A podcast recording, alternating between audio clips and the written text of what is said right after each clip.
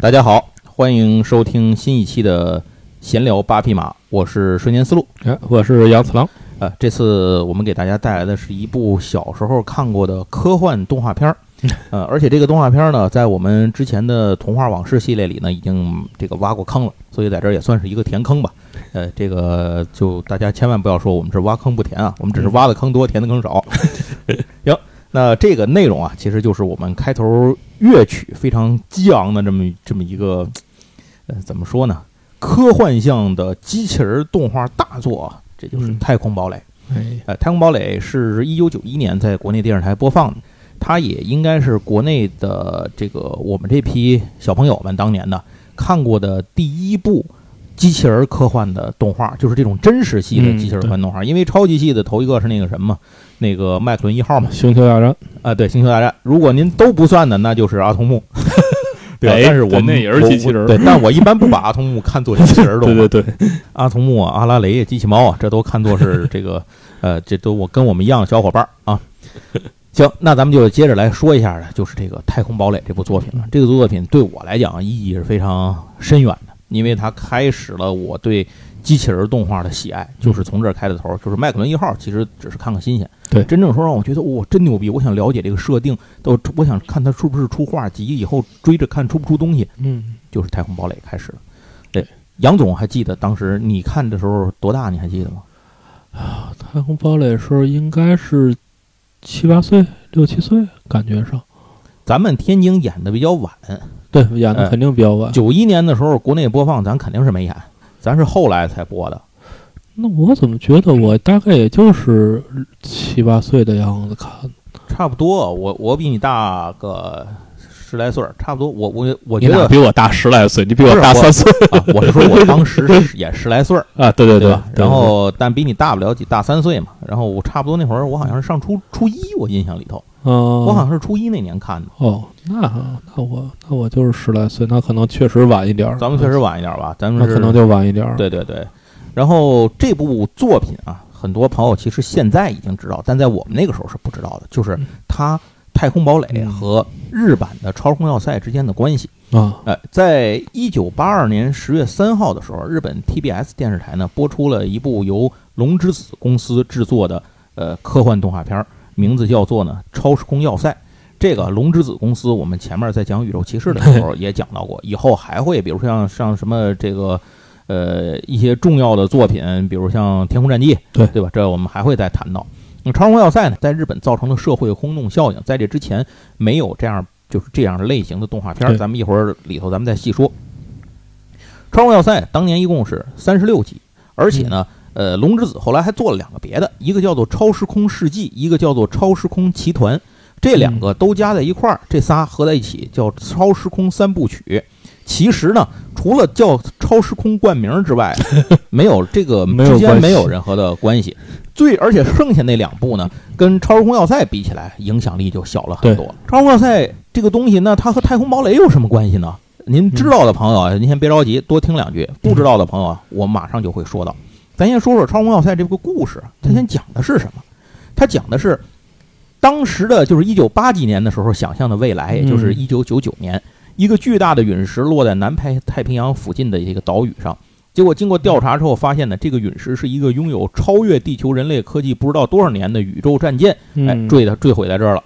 这件事儿告诉地球人，就是地球之外还有其他高等智慧生物的存在嗯，而且通过对这个飞船的内部勘察，发现这些人很可能是比人类的身高要高到数倍以上。对，哎，巨人的进击，进击的巨人，是吧？哎，也是他们是一群以战争为生的这种巨人。于是呢，当时的就正处于这种战斗状态的这个各个国家对立状态的各个国家政府呢，就开始抛开国家之间的利害关系啊，毕竟还是活下去是第一位嘛。只有巨人才能让我们团结起来。呃 对，呃我现在其实真觉得，可能唯一的能能够解决现在这些一些国际争端的问题，就是有外星人打过来，然后成立了这个现在世界上的一个统一国家，就是一个统一政府，就是相当于是各国的一个联合，是在联合国的基础上成立的。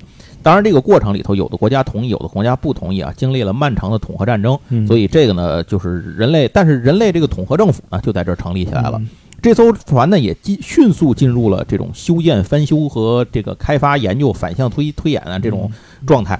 代号为 ASS 一号，这是太空飞船。经过十年的建设，终于首先啊，地球成立了这个统合政府，已经基本完成了，成立了宇宙统合军。然后呢，呃，各地虽然还在爆发激烈的冲突啊，可是已经大面上已经可以顺利的进行了。这艘船的维修呢，也基本上完成。围绕着这条船成立了一个镇子，就是一个小城市，都是西东京，都是主要我觉得都是这些个。军队、政府的人啊，工程人员啊，还有他的家属啊，等等等等，这些在这儿，这有的买有的卖，也有幌子和招牌，哎，这个很热闹。就在这艘船准备进行这个起航典礼的那一天啊，然后突然间，这条船它前面那个有有一个巨大的那个主炮两个管儿，然后向太空发射了一发主炮炮弹，在人类。驾驶员就是大家没操控的情况下自动发射一个防御机制，击毁了太空中一个靠近的一艘外星飞船，这就是天顶星人的侦察船。然后由此第一次宇宙大战，就是时间是公元一九九九年到二零一一年啊，这一共是这十多年的时间的一场战争，就由这一天开始了。敌人正经派了军舰，没有派水滴过来。哎，对对，傻了吧？还有还是三体人牛逼，这这个天顶星人的舰队呢就。到了地球，然后这个故事就这么就开始了。然后故事的主角呢，就咱们一会儿再说，就都在里头。接下来咱们就可以先说说这个作品和《超时空要塞》和《太空堡垒 》到底有什么关系。因为在今天的故事差不多讲到这儿为止啊，《超时空要塞》后头就不会再太再提到了。我们要讲的是《太空堡垒》的这一支儿，您可以理解为这是从《超时空要塞》的这帮人重新拍了一个叫《太空堡垒》的 这么一个套拍一个套拍电视剧一个故事。这事儿是怎么回事呢？一九八五年，美国啊买走了这个《超时空要塞》在美国播映的版权。这家公司呢叫做金和生。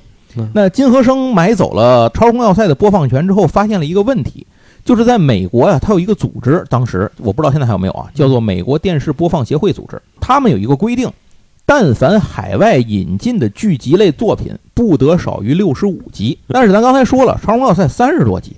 所以这个达不到播放的要求，你钱不就白花了吗？嗯，所以那这事儿引进之前不知道吗？哎，我我觉得引进之前可能是没想好吧。然后，因为他引进之后，他确实是在引进之后才开始想的办法。是的。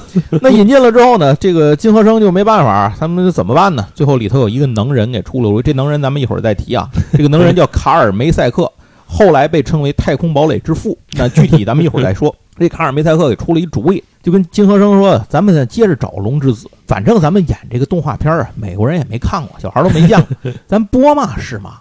那咱就干脆咱再问龙之子，能不能找两个跟这个差不多动画片，咱拼一块儿，重新配音啊，重新配台词，改写剧本，重新改人物关系，大纲全变，就让这三个动画片愣说它就是一个。”剪片一个看就是剪片子出身的，哎，这不就过六十五级了吗？哎，这一听金和生这个这领导层一听，哎，大领导一听，对，是哈，办法可以。于是他们就找到了龙之子。那龙之子这边呢，也积极的配合，帮助他们来挑选作品。大概历时一年的时间。这里的要求是，这些作品的看起来的世界观要类似，要有一些主要的元素，比如说啊，这里头得有歌手啊，因为为什么咱一会儿再说，得有飞行员，对吧？得有太空战争，然后还得有可变形的载具作为武器，而且它最好得是三步变形，就是三段变形啊！哎，一会儿咱也接着说为什么是三段变形。那挑啊挑，找啊找呢，最后还真就找着了俩，一个是刚才我们说过这个超时空骑士团里面的这个超时空三部曲里面的一个，叫超时空骑团，这是第一个。第二个呢，就是又找了一个叫机甲创世纪，哎，又找了这么一个。把这仨连在一块儿，八十五集得事儿解决了，这个这个故事可以播了。把这仨连在一起，重新改完了之后呢，《超时空要塞》的那个前面三十多集是第一部三十六集，叫《麦克罗斯传奇》；第二部呢叫《机器人统治者》二十四集；第三部呢二十五集，然后叫《新的一代》。这样的话，把它加在一起，一共八十五集，形成了我们看到的《太空堡垒》。而我们国内的这个版本，就是从美国买进来的，改完以后的八十五集的《太空堡垒》。嗯，所以这就是这个事情之间的前因后果和由来的关系。这也就是为什么我小时候看他一脸懵逼，哎，觉得这人怎么长得都不一样了呢？对，而且连标志什么东西都不一样了。但是你说不一样吧，人家又明明说他里头这是那亲戚，这是那大，他是他大爷，谁是他三姑，反正你都讲了。小时候也不知道找谁问去。对，你说是就是吧？啊，是没你也没地儿问，也没有网络呀，嘛也没有。你说问谁，谁也不知道。这个片子当时在美国播放的时候，在全美的电视台覆盖率超过了百分之九十，嚯。啊，相当牛逼，在美国引起轰动的一部动画片。而且这个卡尔梅塞克负责的这个改编工作呢，他下了一个很大的本儿，就是把《太空堡垒》里所有的音乐，《超时空要塞》里原本所有音乐都洗了，嗯，然后他请专门的专业的这种演奏，然后演唱等等，给这三部作品串完了之后重新配了音乐，嗯，这就是我们包括我们开头大家听到《太空堡垒》的片头曲都是这么来的。整个这个三部曲里头呢，一共有四十二首配乐和二十多首歌曲。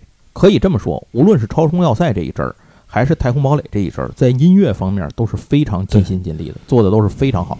作品，您说您支持哪边，爱看哪边，这个多年来争论不休啊，大家。但是如果不考虑这一点的话，您说只看音乐的话。那我觉得哪一边各有千秋，都非常的好，尤其是在初代的这个作品里头。好，那咱就说完了这个以后，咱先简单的再接着说一下前面那个剧情的部分，因为这样的话咱们才能续着往下讲，您才会知道后面那个改编量有多大。这个改编量并不容易。刚才咱说了，第一次宇宙战争就爆发了嘛，然后这个爆发呢，其实刚才讲的这一段东西呢，全都发生在动画片的第一集里头。对，哎，这个里头呢，太空堡垒这条船 ASS 一，或者后来改名叫 Micro 这个马库马克罗斯 SDF 一号舰。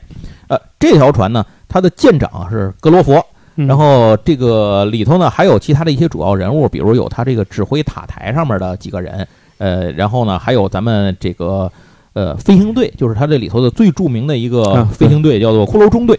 那骷髅中队的队长这个夫卡，还有里面的一个新入伍的一个飞行员，其实是主角。就是瑞克，然后当然这些人啊，他们在日版里都有他们其他的翻译的名字，大部分人咱们在这儿就都我都通通以太空堡垒的名字来称呼。以后讲超时空要塞的时候，咱再按那阵儿讲。然后还有一些呢，其他比如说临时被征召进来的人啊，像什么 Max 啊，然后还有这个女主角呢，有两位，一个呢是叫 Lisa Lisa Hayes，她是这个统合军高官的女儿，嗯，但是呢，她自己呢是在太空堡垒。这个剑桥任职，嗯，接下来还有一位呢，是一位民间的美少女，嗯，哎，叫林明美，呃，林明美呢，在选美中获得了冠军，哎，为了振奋士气，搞了一个麦克罗斯小姐的选美，然后她得了冠军，然后并且呢，唱歌非常好听，所以后来就成了里面的一代偶像，直到成为后来星际偶像，这是结束，甚至。在一定程度上，没有他结束不了这场战争。嗯，这是林明美，但这不是一个 Love Live 的故事。对，这个故事呢，就是讲述的是瑞克、丽莎和林明美之间的三角恋情，然后以宇宙战争为背景，那么这个一个男主角和两个女主角之间的三角恋的故事。还有个男的呢，哎，然后还有飞行员和歌和歌声和还有爱情这种等等这些各种元素混合在里面。第一部讲的就是随着这个故事的进行吧。然后人类和来进攻的外星人之间的接触就越来越多，嗯，发现这些外星人呢，确实如提前推测的，首先他们身形巨大，天顶星人，天顶星人，哎，他们强大到什么程度呢？就是可以短暂的以肉身在真空中行动一段时间也死不了。啊！这是天顶星，他们就是被创造出来的一种战斗兵器，为了打仗才被调制出来的那么一种人类，并且他们只有男性。啊，当然，其实，在日版里头其实是有女性的，但那个 将将来再说，因为在日版里头，男性叫杰特拉蒂，女性叫赫尔特兰蒂。对，那么在这儿呢，咱们就都就统称为天顶星人。后来在这个里头也出现了女性的天顶星人，当然这是又又是后来的这个后话了。一开始的时候，他们出来的都是男的。对，然后这些天顶星人呢，就只知道打仗，没有什么其他的感情。他们的繁殖呢，是靠的人工克隆技术的这样去繁殖，做出来你就是打仗消耗品，就是打仗用的。指挥这支舰队的这个来进攻地球的这个舰队的司令呢，叫做布里泰。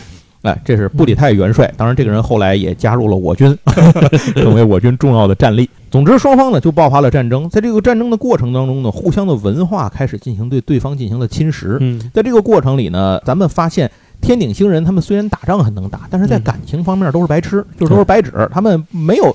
不屑于，也不理解，并且也从来没有接触过，比如像爱情啊，嗯，这种什么喜悦呀、戏剧呀、文化呀这些东西，诗歌什么这些东西都没有。所以最终打败他们的方法就是用文化侵蚀这种这种方式。这个代表性的就是爱与歌声啊。那这个时候就知道歌手是非常有用处的了，在这个里面，通过大家互相打交道吧。越来越多的天顶星人呢，开始失去战意啊，就是被地球文化所侵蚀。他们在私下里秘密交易着从战场上获得的地球文化产品，这甚至包括了唱片啊，然后电视机收看电视啊，然后收听这个敌台啊等等等等。变成一群刀弄盘子了。哎，对，变成刀弄盘，派到太空堡垒里头来的间谍，就是他天顶星有一种技术，就是把天顶星人能够缩小成人类一样大，然后派进间谍来的人呢，这些间谍来一个投降一个，通通都加入了地球这一边。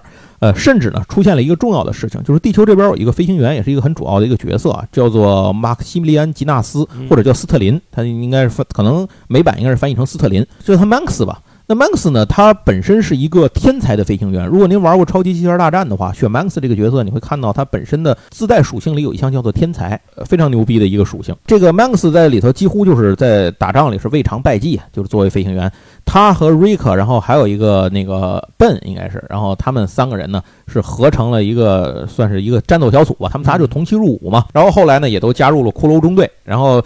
单从单兵作战的一对一的战地上来讲，很多人认为 Max 应该战斗力起码他是在 Rick 之上的。嗯，Rick 是面杀王，能能能打群战，能打一大堆。但是如果说一对一单挑的话，好像还是 Max 更强一些。在战斗当中，有一次他击败了一个天顶，哎，天顶星的女性就出来了，其实就是赫尔塔兰蒂人就出来了。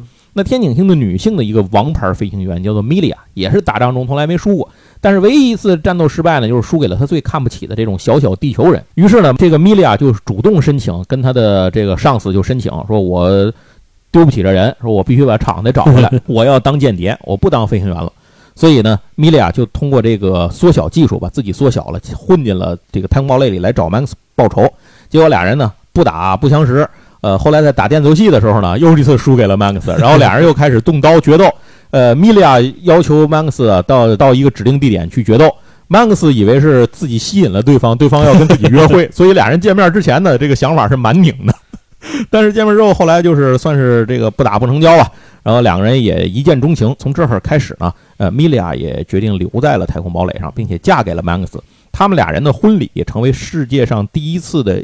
这个异种族、异星种族之间的星际婚礼也被作为地球的宣传攻势向天顶星舰队播放，确实起到了极大的震撼作用。而且后来他们还生了孩子，也就是他们的孩子也证明了这个天顶星人和地球人之间血统是有融合的可能的。当然，这些伏笔后来在超空要塞的这条线里头还是会有它的解释。在太空堡垒这边呢，也有太空堡垒的说法。总之，就是在这场漫长的宇宙大战里头呢，这太空堡垒啊，它虽然是一个人类的相当于一个孤舟一样的一个在作战啊，但是它慢慢慢慢的却把来进攻的天顶星人都转化了，以至于当最终这个天顶星的这个基干舰队，就是他那个大的老老大 BOSS 的舰队到来的时候，布里泰率领的所有的这个 当时的这波远征军，就是他们相当于天顶星人的远征军嘛，就全都调转枪头就加入了这个。太空堡垒的这一波，成为了人类及天顶星联合军，然后就把那个基干舰队呢就击毁击败了。哎，故事第一部就讲的是这样，然后在最终郑东国反水了。哎，最终结局的时候呢，瑞克呢选择了丽莎，就是更成熟的丽莎，但是在因为在这个过程里呢。那个明美呢，确实有很多不太成熟的一些地方。两个人都在成长嘛，所以你爱情这种东西，肯定是随着成长要付出一些代价，有一些疼痛的东西在里头。但这个也没有办法，所以最终呢，瑞克选择的是丽莎，就是更丽莎其实比他大好几岁。然后呢，比他三抱金砖。哎，对。然后呢，明美呢就相当于是退出了这场竞争。哎，大概是故事是这样。这里我说的太太过于简略了，您一定要自己去看这个故事。那说完了这些之后，咱们就就您就该想了，第一部其实到这儿就结束了《超空要塞》的故事。那此时当两个完全不一样的动画拼进来，能跟前面如何链接呢？这就不得不说到卡尔梅赛克这个牛逼人。这哥们儿呢是他是美国的怎么说呢？叫美国叫太空堡垒之父啊。咱们前面也说过，这这哥们儿在大学以前他是大学的讲师，教课的时候呢，他就对日本动画非常感兴趣。这是什么时候？老二次元了。对，老二次元，它是二十世纪七十年代时候的事儿。后来啊，在一九八二年的时候，三十一岁的卡尔和老婆一起在加州开了一家店，叫做卡尔梅赛克艺术画廊。这家店卖什么呢？卖一些流行文化的衍生品，其中就包括了大量电影前期设计稿和赛璐璐这些东西。一九八四年的有一天，这个卡尔发现有一顾客来，总有几个顾客总来，来这儿就淘什么呢？淘龙之子公司的赛璐璐。嗯，这个这个现在可能很多朋友您您不知道赛璐璐是什么？赛璐璐其实画动画时候那个手绘那个底片，就是那个东西。现在以数字技术出现，已经把赛璐璐彻底淘汰了，那就几乎没有人用。过去是画在这种类似于胶片的材质上面。哎，对对对，就是这么一个东西。然后呢，这些人为什么他只买龙之子公司的赛璐璐呢？这个卡尔就很奇怪，就上去就攀谈起来。一聊天才知道，对方是金和生的员工。金和生呢，因为刚刚签下了《超红要塞》的版权，所以他们就来查一些资料档案，看看这个后面怎么弄什么的，来来联系一些这来来查。从动漫店开始入手淘，哎，就就 开始淘这些东西。所以这样呢，卡尔一聊，哟，那我也喜欢这些东西啊，就这么攀上线了。攀上线之后，金和生联系上之后呢，他就找到了金和生，说我愿意自筹资金，带资入股，带带带资进组，应该这么说。然后我筹钱找人来，咱们合作干嘛呢？我出一些，你们不是签了超荣耀赛了吗？我出他的改编漫画，这行不行？哎，这金和生肯定乐意啊，当然可以了，你也不用我们掏钱，对吧？结果没想到他一这个人一合作起来，一看呢，哎，这人干的还真是那么回事儿，比我们想的都周全。于是那个金和生这边就雇佣了卡尔梅塞克为他的顾问。我听到现在觉得金和生也不是嘛正经公司。哎，总之呢，这个就这么着，卡尔梅塞克呢就和金和生呢这个就算是这一拍即合吧，双方就开始了这个正式的合作。之后，因为出现了这个问题，要解决这个怎么能够播放的问题，就是卡尔梅塞克提出了可以再找另外的其他作品拼接在后头。既然是他提出来的，别人也不懂这事儿，就只能是卡尔来负责了。所以，卡尔的团队前后用了一年的时间和龙之子通力合作，来这个挑选作品，最终通过剪完美的剪辑完成，做完了《太空堡垒》这个系列。一会儿我们给您讲后头两部它是怎么改的剧情，您听听是如何衔接的。虽然说很成功。但是呢，后来随着《太空堡垒》播放以后，后来这个时间越来越长，他们也试着开始出自己《太空堡垒》系列的东西，而不是去继续拿《超荣耀赛》东西来改了。后来又出版了《太空堡垒二：哨兵》和《太空堡垒大电影》这两个东西，但是呢，计划都不成功。哨兵呢，应该是没有完成那个 OVA，那个大电影呢，反响很很差，就是票房什么的都不太好。嗯，总之就是以此为一个节点吧。呃，卡尔梅赛克和金和生的合作呢，也就结束了。并且他在金和生期间啊，他还出了一个别的东西，就是你知道松本零士的作品有一个叫《宇宙舰船长哈洛克》，就是那个海盗，那太空海盗，然后还有《千年女王》那女海盗，他把这两个作品买过来呢，金和生买过来，也是卡尔带人把他们剪辑成了一部作品，叫《哈洛克船长与千年女王》。呃。一九八八年呢，离开了金和生的。人要是在 B 站时代，应该是个人才。我操，那整个统一这个 B 站，统一 B 站剪辑区。我跟你说，一九八八年呢，卡尔和他的一个朋友叫叫杰瑞贝克一起成立了一家公司，叫做流线影业。引进了一系列的日本动画片到美国，这包括《妖兽都市》《天空之城》《机器人嘉年华》《阿基拉鲁邦三世》等等等等等等。到了二零一零年呢，金和生再次宣布呢，邀请卡尔出山来负责后面的《太空堡垒》项目，因为他们还要继续往后出嘛。可是谁也没想到的是呢，时间仅仅过了四个月，就是到了二零一零年的四月份。呃，卡尔突然因为心脏病突发而去世了，享年五十八岁。为了纪念他对美国影视业做出的贡献，然后专门后来给他拍了一部纪录片，叫做《卡尔梅赛克和他的太空堡垒宇宙》。事儿讲完了，这个故事改编《太空堡垒》就是这么来的。那现在的问题就是，到底卡尔梅塞克当年干了什么？他是怎么把两个毫不沾边的动画片跟前面这贴到一块儿，改成一个合情合理能看得过去的东西的？那咱们现在就要进入介绍。《太空堡垒》第二部的剧情，刚才第一部叫《麦克罗斯传奇》，也就是超空要塞初代的故事。接下来和超空要塞就毫无关系了，因为这部被改编的动画片呢，叫做《超时空奇团》。呃，在这个里头被就是故事被重新改编为二零二九年。您还记得刚才那个第一次宇宙大战结束是二零二二年对吧？对。二零二九年结束的时候呢，就是讲这这个时候呢，一支神秘的舰队出现在守备空虚的太阳系，向地球迅速接近。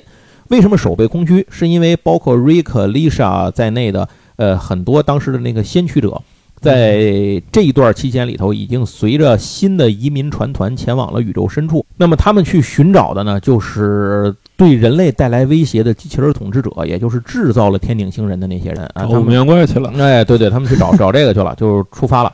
所以导致地球的守备呢就比较弱。那这个时候呢，就突然发现一支舰队出现了。这些舰队其实就是机器人统治者找来了，来自泰洛星的机器人统治者们带领着自己的舰队，然后杀入了太阳系。所以是一个三岔口的故事。哎，对对，哎，还还还真是的。天顶星舰队呢，就是遵照他们意志行动的奴仆，他们统治着很多的合成人。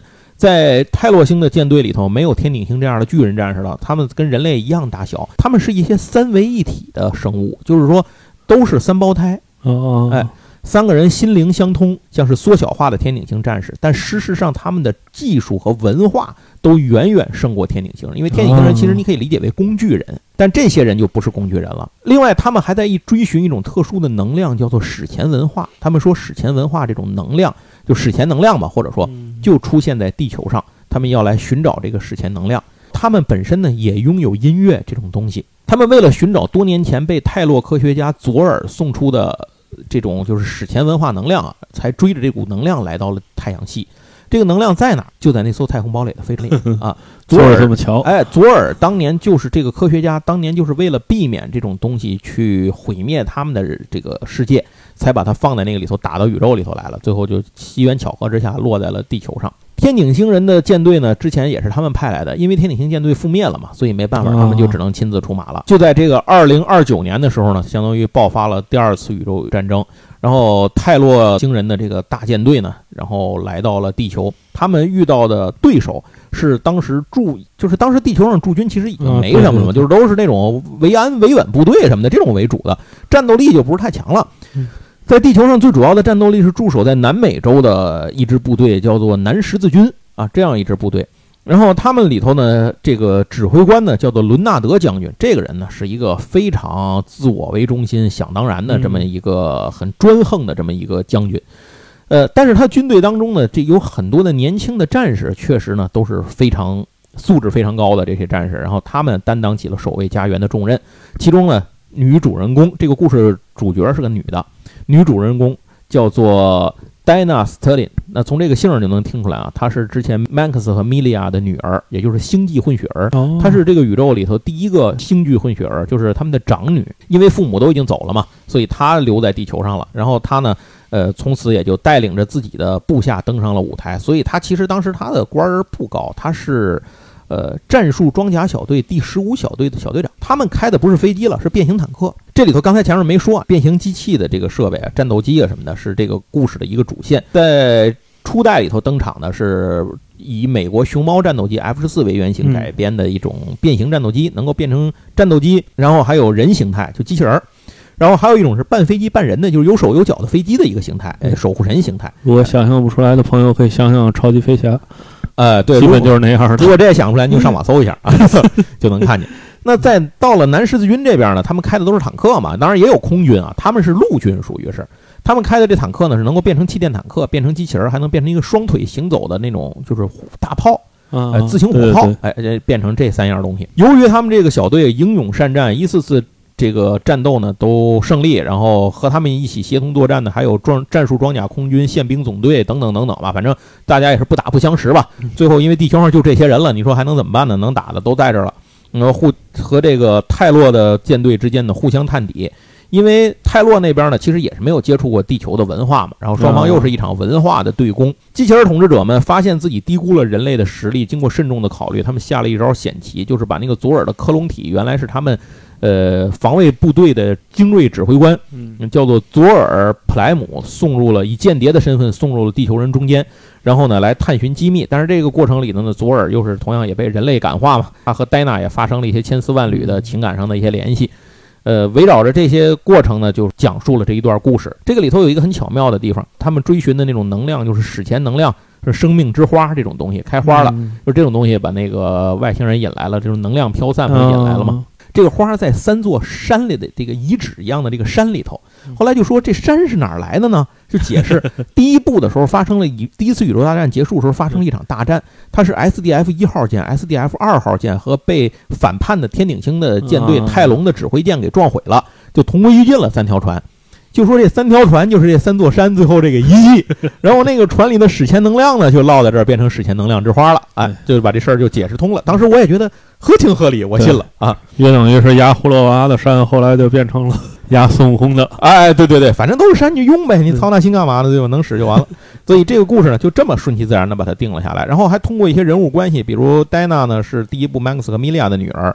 他队小队里有一个黑人叫鲍尔，鲍尔呢是之前那个船上的剑桥有个叫格兰特的格兰迪亚的那个黑人的女性，说是他的侄子还是哦。还是是什么的，反正是他的后代，就是这里头都有些关系，你穿插一些人物关系，然后呢。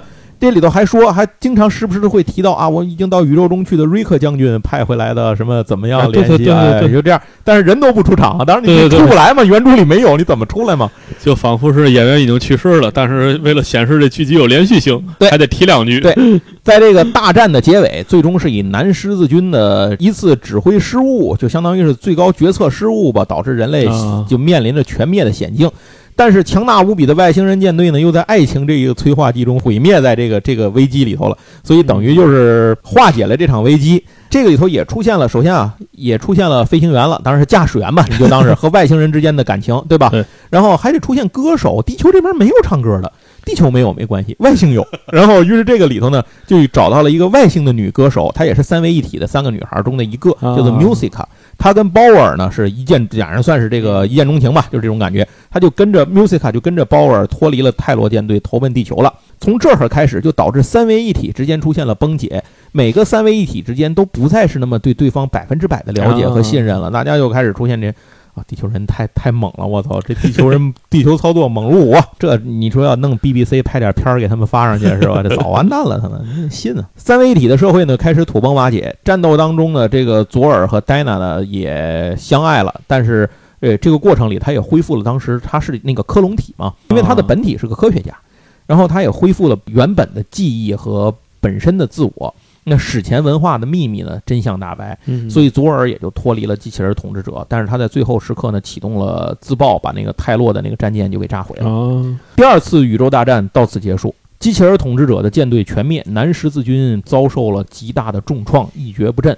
身心疲惫的人们再次开始了漫长的重建，但他们没有意识到，泰洛旗舰自爆的同时，撞毁了太空堡垒一号中的主引擎。隐藏在史前文化，就是隐藏在那里头。以前不是那个山封着呢，生命之花就是那种史前文化开的那个花，然后四处飘散，飘散的能量呢，吸引到了广阔宇宙中的另一个种族的注意。当然，这些都是美国人加的剧情，就是为了引出第三部来用的。反正也没人告诉瑞克，他们机器人统治者已经来过了。哎，对，得按说他们应该知道了呀。于是进入了故事的第三部，反正也没回来，对，也没回来。这个第三部叫做《新的一代》。新的一代呢，它是改编自一个动画片，叫做《机甲创世纪》，用的是故事呢，讲述的是第三次宇宙大战，时间是公元二零三一年到二零四四年的故事。在二零三一年的时候，一种叫做因为人的这个种族呢，抵达了地球。这些因为人其实现在感觉一下就像重组，嗯，有点这种感觉啊。宣布了他们对史前文化的占有权，他们是追着史前能这个文化的那个能量之花飘散，然后生命之花的飘散到这儿来的。这个强大且善战的外星种族对地球守卫军发起了攻势。当时在地球上就跟真的就是南十字军也没了，他就剩下一些维稳的守卫队了，这这种地方部队了，根本就打不过。很顺利的就占领了地球。在得到这个消息之后呢，远征军决定回航。然后呢，但是因为走得太远了，所以往回回的时候，因为走了好多年，几十年了嘛，再往回回也得这么长时间。那个舰队走得慢的有在后头的，他就回来的快，所以走得远的那些就回来的慢。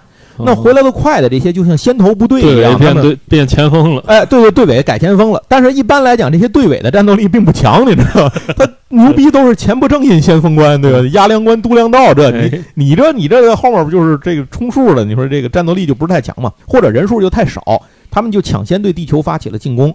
结果呢，就被这个因为人的部队都给消灭了，这些军队就都被灭了。占领地球的这些因为人呢，他们已经达到了一种进化的顶点，可以根据环境的需要来调整和改变自己的形象还有身体，凭借自身的意志将身体在物质和能量之间进行一些转化。但是呢，他们对史前文化的能量的这种依赖性是极为的强大，所以就是这种原因导致了他们被束缚在这个地方了。哦，顺便说一句，就是。他们待的那个总部，那个就是他们不是像像像那种蜜蜂一样的虫族一样的，他们会有个女王嘛？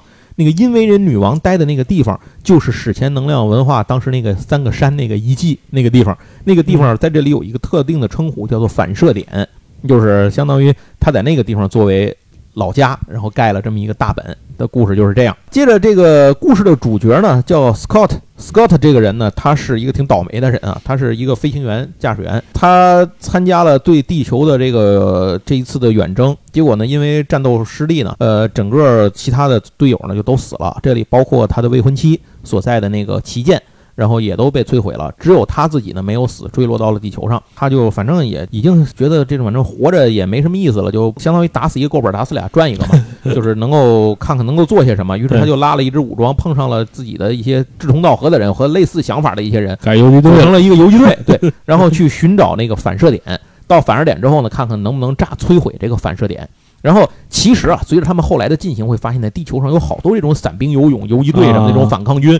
已经陆陆续续的对这些反射点发起过进攻，只是都失败了。然后现在呢，就是因为进入了这样一个双方的争夺当中啊，就是地球人把地球的故要把故乡夺回来，因为故土丢了嘛。然后这个因为人呢是需要他们生存的必须的能量文化。所以呢，双方就展开了一场以地球为中心的这种不死不休的一场战争。斯科特呢，他带着自己的五个朋友，然后从后方，相当于他们后来也弄着，通过一些黑市啊或者一些方法什么的，弄着了飞机，就是可变形战斗机什么的，乱七八糟这些东西啊。他们自己开的是一种可变形摩托，叫旋风车。这个摩托是能够穿在身上变成一个盔甲一样的这个摩托，而且可以高度定制化，就是比如说你擅长远战，你肩膀能加一炮；你擅长近战，你手里可能就有刀啊，就是这种东西。然后他们几个人呢，也都是，其中有一些是飞行员，有一些是反正就是地面后勤，反乱七八糟的吧，大家就凑在一起。最终漫长的战斗之后呢，他们就真的就到达了这个反射点。而且在这个过程里头，为了了解人类、了解对手呢，这个因为人呢也派出了把自己的族人进化成人类的状态。哎，这其中包括一个女间谍，这这个就是艾丽尔。然后呢，还有一个呢是还有两个人。是相当于是因为人的王子和公主这样的两个人，哎，那个公主呢就碰上了故事里头这个斯科特他们的一块的一个队友叫兰瑟，然后他们俩人就是相最后成了一对儿。那斯科特呢，他是因为碰到的那个艾丽尔，艾丽尔一开始是伪装成一个就是落难的地球人嘛，就给救了，因为他觉得他长得很像自己之前的女朋友，然后后来俩人发生感情了，然后到最后最后，反正都表明了身份吧，大家都知道对方是怎么回事了。这个时候呢。呃，人类的远征军又一次就是一支大规模的远征军回来了，但是因为无法呃穿透，就是穿透这个防御，因为人的防御，所以没有办法，他们准备使用一种超级炸弹的这种中子弹，好像叫 S S 导弹还是什么玩意儿的，要把整个地球都抹平，就是把表面抹平，就是我不给你，你也拿不走，反正就是这样。这个因为女王就发现，在这个里头呢，他们使用了一些使用人类不该使用的技术。所以，因为女女王当时就说啊，就是这个已经地方已经不适合我们再生存了。就是说，既然你们已经拥有了这样的技术，这种技术能够毁灭一切，而那我们就。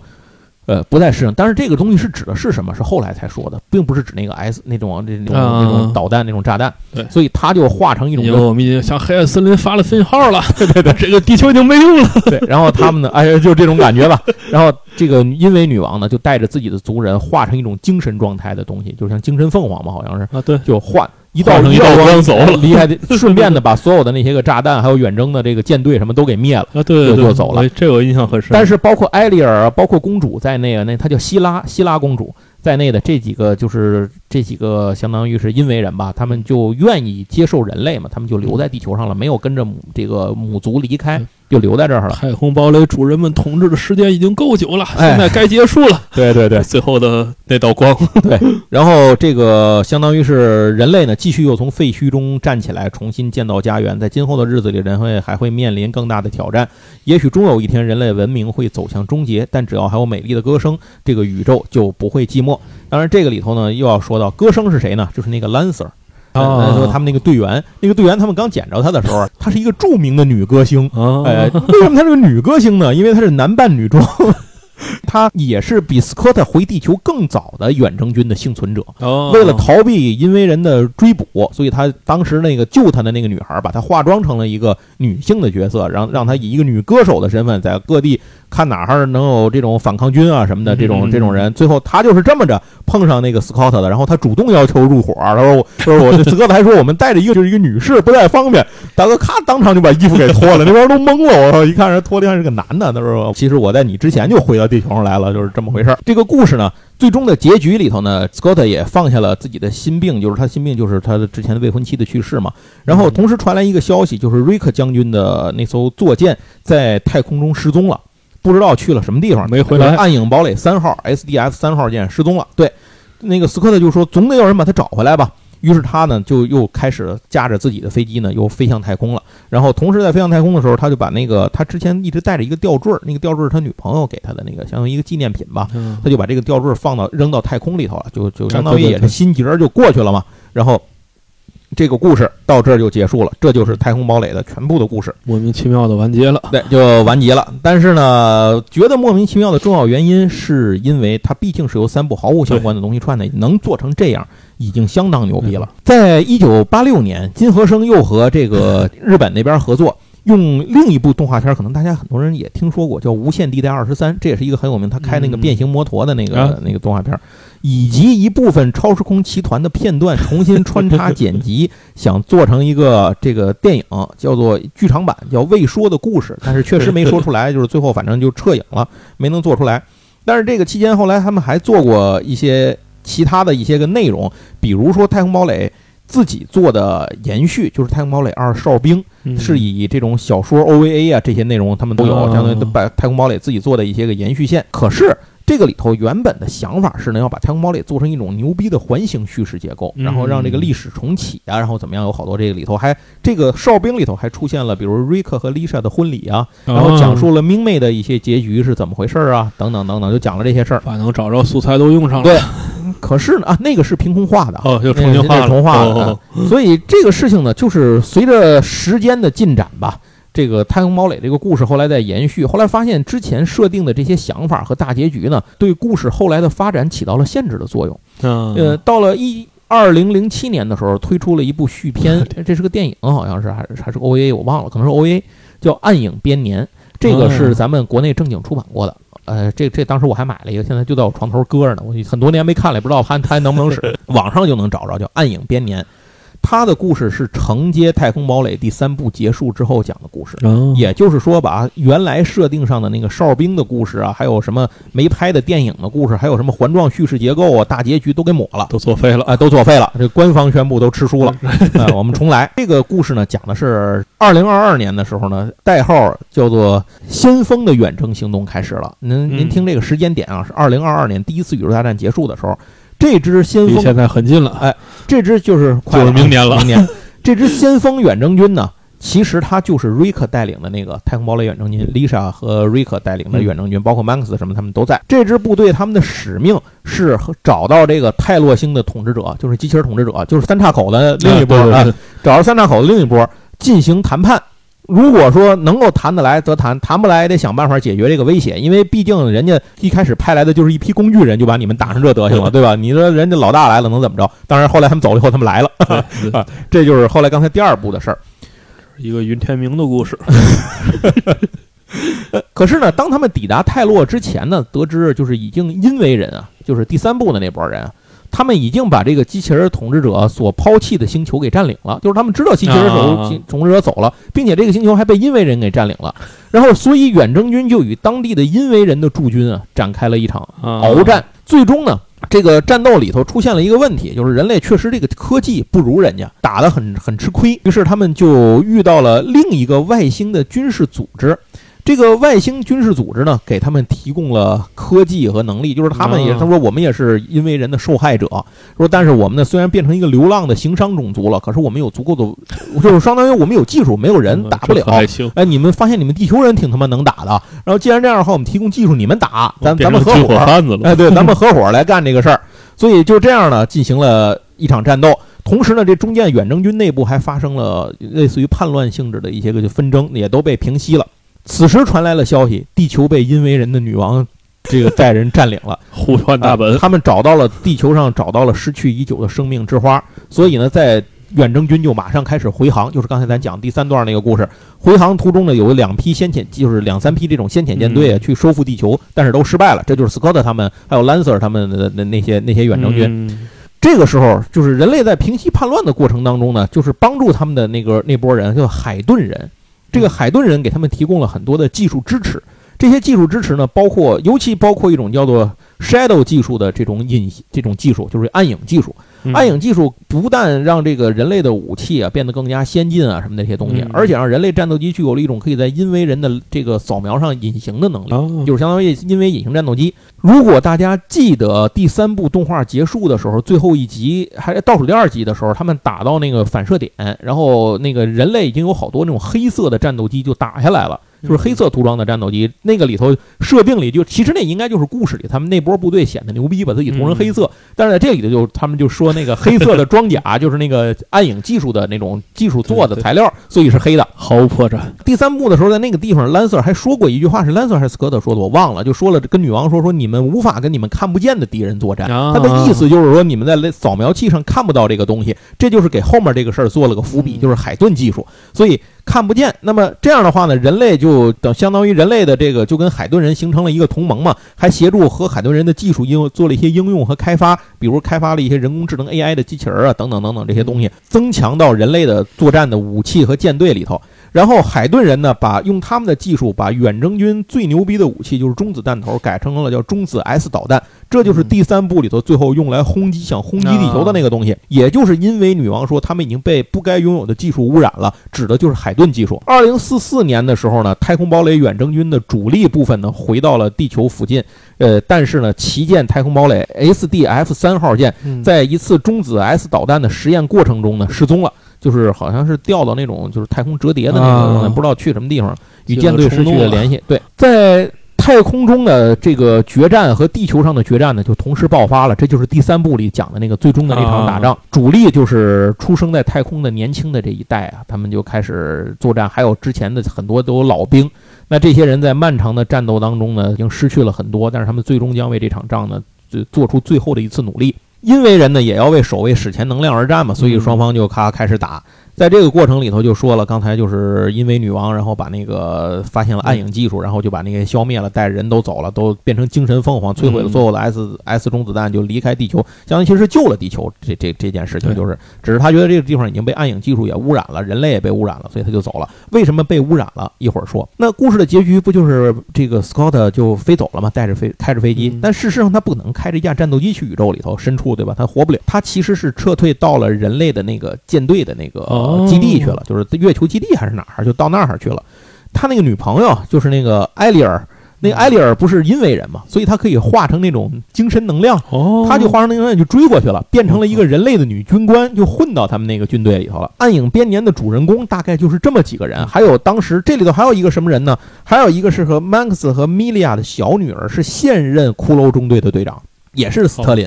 哎，就相当于她是戴娜的妹妹。戴娜是在地球这边出生的，应该是，就是她留在地球上长大的。然后这个这这个小妹妹呢，是在远征期间出生，就是她没有回过地球，她就是纯粹的太空一代，是这么这么一拨人。然后还有其他的一些人啊，反正就是一些角色吧，他们就组成了这样的一个故事。结果就在打赢了，地球人觉得事儿都没了，已经把这个因为人也撤了，都结束的时候呢，突然间出现了，就是一艘非常长得不一样的飞船，就是从那个太空的这个。就是说什么传送里头，就那传送门里就出来了，然后对地球的空间站发动了进攻，就在地球人觉得已经打完的时候发动了进攻，并且人类发现跟这条船来打的时候，他们所有使用了暗影技术的设备通通失就是失灵，就是什么飞船发动机不能启动啊，雷达不能扫描啊，这个火炮不能开火啊，结果就发现呢，这些海顿人。他们其实就是在宇宙中被这个因为人提到过的一种叫做暗影之子的一种东一个一个毁灭性的种族，是这个种族伪装的。他们借人类之手提供给人类技术来打跑因为人，为了这个把因为人。赶走，然后他们再用后门的方式再把人类赶掉。哎，原来小丑竟是我自己。哎，小丑竟是我自己。这个时候呢，幸亏是骷髅中队啊等等这些人啊，斯科特，反正他们都在吧。他们就临时用一些没有使用暗影技术的老一代型号的飞机呢，发动了反击。啊，这样呢，在最危急的时刻呢，就相当于救了这些，救了地球，哎，救了这个受到攻击不能还手的这些人。所以，但是由于装载着史前能量母体的 SDF 三号飞船呢，这个瑞克那条船找不着了嘛，所以远征军就没有这种能源补给的生命线了，有可能会倒退回这个核能时代，就是核能石油时代，有可能会倒退这种时代。所以呢，人类陷入了一场非常险恶的迷局。那在这个过程里面，最终它的结局是，那个人类在打败了、挫败了海顿人的这就是暗影之子的这个阴谋之后，他们这些个主人公们。然后临时拼凑在一起，就是他们又找了一条，给了他们一条船，是一艘殖民船，说你们先不要回地球来了，然后说你们先去找这个 瑞克在哪儿，总得有人去吧。所以就 Scott 他们就这一行人呢，就开着那条船去宇宙深处去找去了。虽然一直说后面还要拍出内容，但是很遗憾的是到现在也没出，这里有各种各样的原因是非常复杂的。《太空堡垒》这个作品呢，其实到后来出了很多的内容来补完它。这包括了小说和漫画，这是两个非常重要。漫画直到现在还在出。那小说呢？中文版应该是出了前三部，就是《麦克罗斯传奇》什么的那个，就是一二三前三部。那这三部的《麦克罗斯传奇》、《机车统治者》和《新的一代》小说版中文都有。漫画应该是出了四本，讲了一些补全的东西，比如说那个蓝色掉到地球上以后是怎么回事啊？就初代里提到林明美拍过一个电影叫《小白龙》，这个电影讲的到底是什么？然后还有那个丽莎她原来的前男友是怎么死的？就是在火星基地上被那个天顶星人击毁，就是怎么死在那儿了？补了好多这种事儿，哎，讲了好多这个东西。这就是太空堡垒的故事和太空堡垒的发展了。最后要说一件事儿，就是既然这个事情产生了利益的分，就是这种划分。嗯，从太空堡垒，从超空要塞衍生出了太空堡垒这个东西，变成了俩了。双方合作亲密无间，那就什么事儿都没有。一旦出现了纠纷，有利益的纠纷，那就是大麻烦。这就是金和生和这个 就是太空，相当于金和生为代表吧，就是太空堡垒和超时空要塞之间的国际法律官司。从这个一九八四年、八五年那个时候开始，就埋下了种子。就是因为金和生分了两个阶段。把自己的合约转到了所他就是转到了自己的一个合作伙伴所设立的美国金和生的这个公司上，从此他就跟亚洲这边就没有关系了。所以龙之子后续又和美国金和生签订了数项的协议，其中以一九九一年三月十五号的协议授权了三部专属权以及不可撤销权利的十年，也就是这么一个操作协议。一九九八年八月六号将这个续约呢，到了二零一一年的三月十四号，然后呢修正啊这个东西又进行了很多的什么衍生品作品的权利的一些修正案啊等等乱七八糟。到二零零二年六月二十八号再次续约十年，也就是到二零二一年的三月十四号刚刚终止生效。这这现在咱一会儿来说，你就记着刚刚终止。那么从一九九九年开始，美国金和生就开始在北美、西欧等地区开始注册抢注 Macros 这个商标啊。以法律的手段禁止其他代理商销售 Macros 的产品，宣称除了日本以外，他拥有其他全世界其他所有地方的 Macros 的这个商标的专属权，甚至也讲到日本，甚至去注册，只是没注册成功嘛。但是因为金和生的版权来源和这个合作伙伴就是龙之子，所以呢，当时受到一些权利侵害的这些公司呢，所以他们就向这个东京地方法院告了龙之子，说这不倒霉嘛，就是，然后双方就展开了，那龙之子肯定不服啊，这件事。就展开了一场一连串这个涉及多年的一场法律诉讼的这么一个纠缠的一个官司，所以呢，这个事情就导致呢，金和生可以在北美地区合法的发售《超时空要塞 Macross》的电影版权，然后呢，还有它的各种周边产品，比如书籍、玩具啊这种东西，但是它不能够使用《超时空要塞 Macross》的人设和机设来制作新的动画和电影。这也就是为什么在。暗影编年里面，他没有会出现之前那些，就是版权的规避，包括 Lisa 呀什么的，这些人都只是提及，只有瑞克在远距离通话的那个模糊的信号里露了一下脸，几秒钟，而且通过这个几秒钟的露脸，会发现，如果你不说他是谁，绝不知道，他已经变成了一个 脸上是伤疤、满头白发的一个大叔了。哎，这这么一一老像老头一样的，都已经上岁数了，这就是大叔嘛，就是这样。就说他是瑞克啊，那你就知道他是瑞克。但是制作《暗影编年》的过程的时候，其实也得到了龙之子公司的协助，所以他在里头会出现那些他们的那个战斗机，你一看就是那个第三部那个里头的战斗机。然后也有好多的那种改良型的旋风车的那种变形摩托，他们是龙之子那边帮忙协调，找了当时的这个。呃，原著作品的机设来帮他们做的这个设定，所以那会儿其实我我这个合作什么的还是 OK 的。总之啊，这里头有各种各样的问题。金和生他们的一贯立场是不接受日本法院判决和这 美国人嘛，大家可以想。我可以管你，你不能管我。对，但是因为和龙之子又有合作，所以就是在暗影编年这个事情上还有合作呢。所以怎么说呢？就是说这件事就非常纠缠。你就想这件事情里有涉及到了很多的利益方。要知道，Macross 初代的作品不是龙之子自己一家做的，它是有很多家制作方一起来完成的。龙之子只是其中的一一个，所以这样的话就导致了很多人的利益受到影响。